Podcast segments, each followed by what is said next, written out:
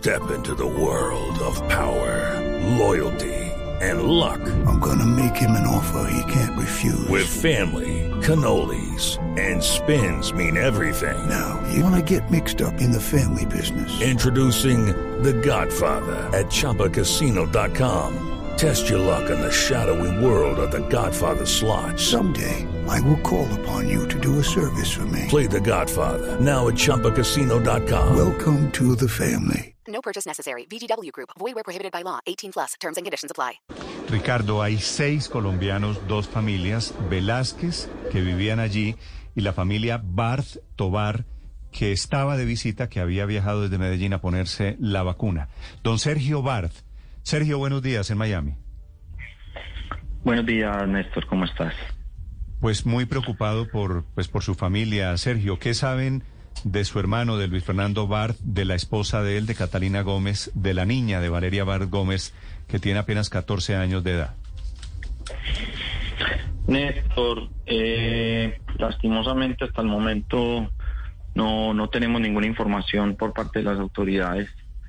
Eh, ha sido muy hermético todo. Mm, yo ayer estuve desde, desde muy tempranas horas de la mañana cuando nos, nos enteramos de, la tragedia en el centro de unificación familiar, ahí a pocas cuadras del, del edificio y pues realmente no se sabe nada, no dan información, no han, no han dado información de, de los nombres de las personas que están en los hospitales o los que fueron trasladados. Eh, nada, muy aferrados pues eh, como a un, a un milagro realmente en esto. Sí. ¿Cuándo había hablado usted con, con su hermano, con Luis Fernando, la última vez, Sergio? Yo me comuniqué con él el miércoles a eso de las ocho y media, ocho y cuarenta de la noche, porque la idea era que ellos salían ayer del apartamento.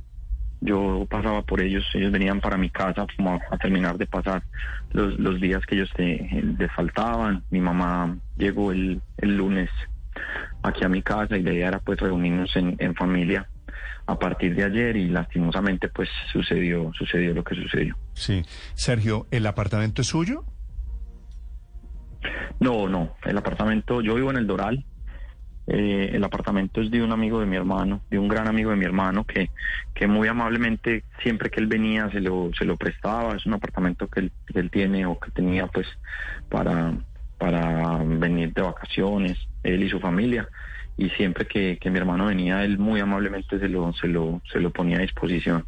Sí. ¿Y usted sabe algo del apartamento? De, de, ¿Se ha venido a descubrir que el apartamento se estaba hundiendo, que tenía algún problema de estructura desde hace rato? Eh, ¿Estaban al tanto de eso? ¿Les, le- ¿Les habían comentado algo?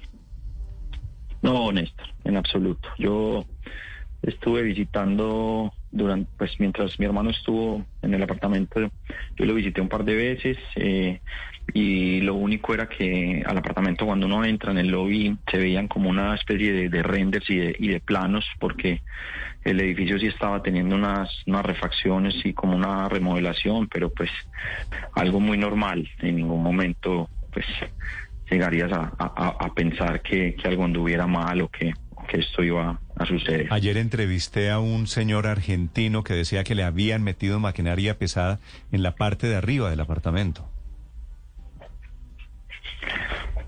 No, yo realmente pues de mi hermano no lo escuché.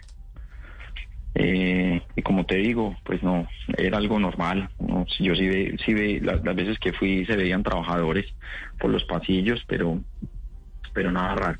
Sí. Sergio, cuénteme la, la historia de, de su hermano, de Luis Fernando y de, de su señora, de Catalina.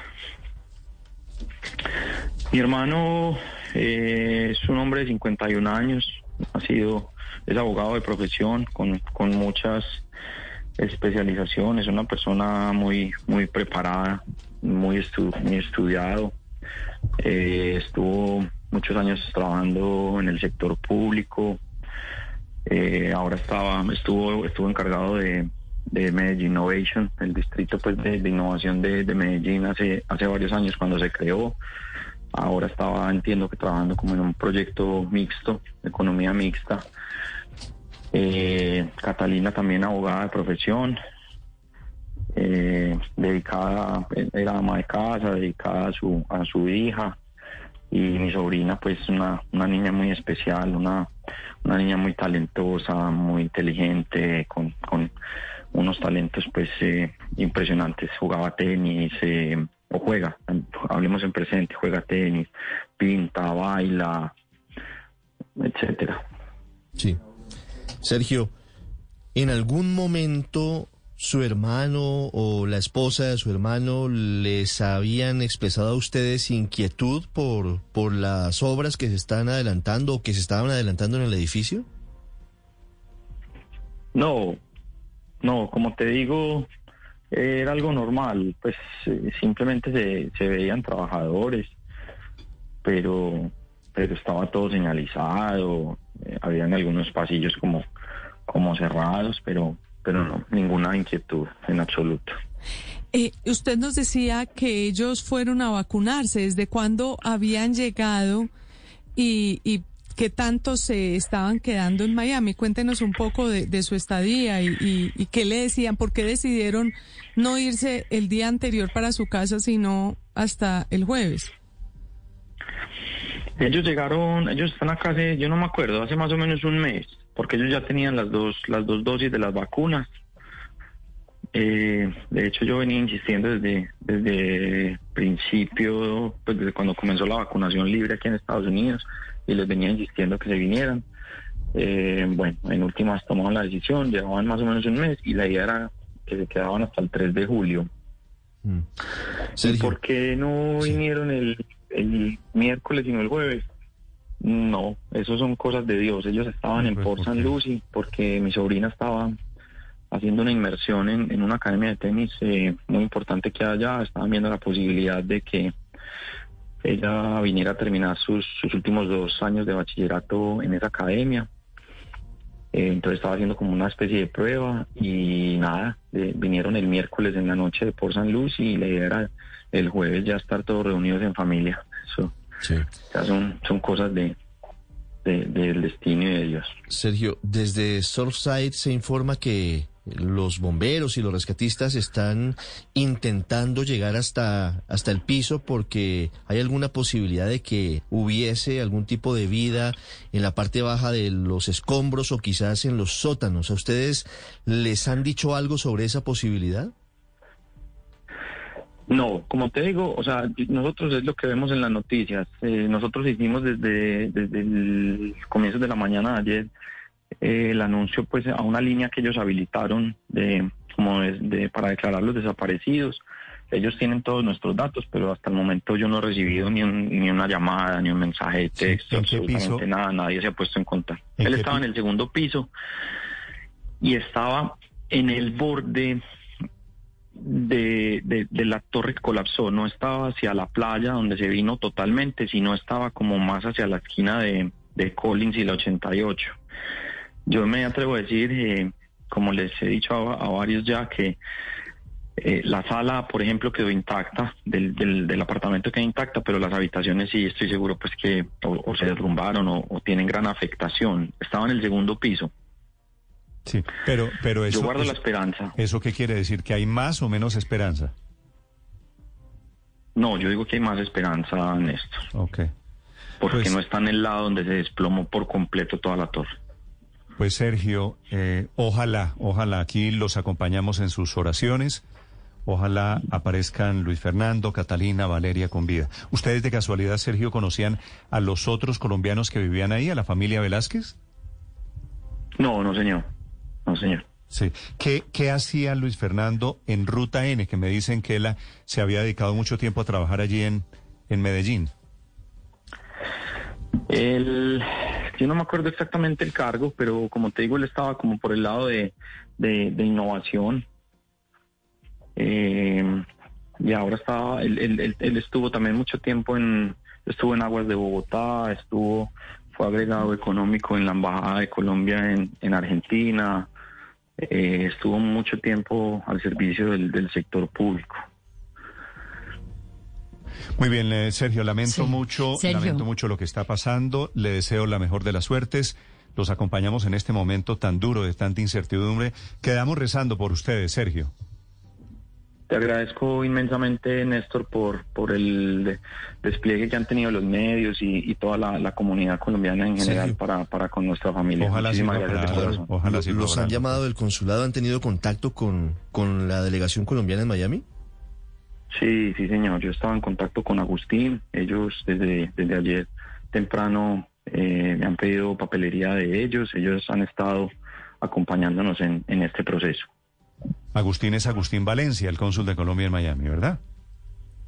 Sí, sí, sí, señor. Gracias, Sergio. Un gran abrazo para usted, para su familia. Doña Natalia Jaramillo es portavoz de la alcaldía allí en el condado, en Miami-Dade. Señora Jaramillo, buenos días. Buenos días, muchas gracias por estar cubriendo esta tragedia esta mañana. Gracias a usted por atendernos. ¿Cuál es la última información que ustedes tienen sobre este edificio? ¿Cuántos eh, personas, cuántas personas han encontrado hasta el momento? ¿Cuántas desaparecidas, doña Natalia? Bueno, pues se tiene a esta mañana un número de 120 personas que han sido eh, localizadas. Eh, aumentó ayer de, de 102 que teníamos ayer a 120 esta mañana. Eh, lamentablemente el número de personas desaparecidas aumentó de 99 a 159, eh, que no se ha podido saber dónde están, si no estaban en el edificio o si están todavía bajo los escombros, no se sabe. Y lamentablemente también el número de personas fallecidas aumentó de 1 a 4 Sí. esta mañana. Eso es, es, es de uno a cuatro son los muertos ya confirmados, ¿verdad? Sí, exacto, confirmado cuatro personas fallecidas. Sí. Doña Natalia, ¿qué posibilidades están viendo ustedes allí en Miami-Dade de encontrar vida entre los escombros? Pues la- los cuerpos de rescate esta mañana en su conferencia de prensa ellos dijeron que eh, no pierden el, eh, la esperanza, ellos siguen en, misión de rescate, aún no han cambiado su misión, Es- tienen un equipo muy sofisticado para identificar eh, sonidos, el más leve sonido y están y siguen trabajando donde después, donde escuchan cualquier sonido, están yendo a ese lugar en busca de que pueda ser una persona que esté todavía con vida. Entonces ellos eh, siguen con la esperanza, ¿no? De poder de, de rescatar a algunas algunas personas. Sí, y esos sonidos, Hasta señora Jaramillo, perdóneme, ¿y, y esos sonidos se siguen escuchando entre los escombros? ¿Esa posibilidad de que haya vida bajo el derrumbe? Según lo que han reportado, sí, ellos siguen escuchando eh, sonidos, no se sabe si son de personas también. Hay que entender pues que, que la estructura del edificio, pues los escombros es- hay de todo, hay tubería, hay gas, hay agua, hay vehículos, entonces puede ser cualquier cosa, pero donde encuentran sonido tratan de llegar en la medida de lo posible con extremo cuidado también porque todo está muy eh, eh, vulnerable, entonces no quieren como eh, generar ningún derrumbe adicional que pueda de pronto afectar a alguien que esté todavía con vida. Pero sí siguen escuchando sonidos y están, esto los mantiene en, en, búsqueda y rescate. Señor, señora Jaramillo, ¿este trabajo es de cuánto tiempo? Porque se imagina uno que de pronto si hay equipos muy grandes eh, de, de- de remoción de escombros, pues se podría hacer de una manera mucho más ágil. ¿De, de cuántas personas están disponiendo ustedes y si son suficientes para de pronto llegar al fondo lo más pronto posible? Sí, según lo que lo que han informado, tienen aproximadamente 60 70 personas en el rescate directamente, según las, cifras de ayer. Estos son equipos que eh, lo mejor de lo mejor, ellos han sido enviados internacionalmente a los terremotos en Haití, por ejemplo, es un personal extremadamente capacitado. Entonces, sí, lo que pasa es que hay que tener mucha paciencia con la remoción de escombros, por lo que explicaba anteriormente. Ellos eh, no quieren que la, cada vez que se remueve una pieza puede generar un derrumbe interno que pueda afectar a una persona que está todavía con vida. Entonces, por eso es el extremo cuidado. Por supuesto. Eh, el diario USA Today trae en su primera página un artículo en donde cita un estudio del año 2020, el año pasado, un estudio que ya mostraba varios signos preocupantes de alarma sobre el edificio, sobre el cual decían que los eh, el alza en el nivel del océano ha contribuido a que se deteriorara la, la estructura como tal, porque el agua salada lo que hace, según este estudio, es que debilita el vínculo entre el metal y el concreto. ¿Tenían ustedes información de este estudio, conocimiento y sabía de esto lo que, puede, lo que podría haber sido alguna especie de una tragedia anunciada? Pues no, no es en nuestra, eh, o por lo menos de, mi parte, eh, no estaba yo informada, pero bueno, yo eh, entiendo que las autoridades están plenamente informadas, además hay ingenieros de estructura trabajando con los equipos de rescate sin embargo, en este momento la prioridad, la mayor prioridad es identificar a las personas que están todavía con vidas y rescatarlas. Entonces, evidentemente eh, habrá un proceso de investigación eh, posterior cuando ya eh, se cierre el, el, proceso de rescate, pero en este momento esa es la prioridad. Sí, tendremos, tendremos tiempo de hablar después de eso. Doña Natalia Jaramillo, gracias desde la alcaldía en Miami Day. Muchísimas gracias.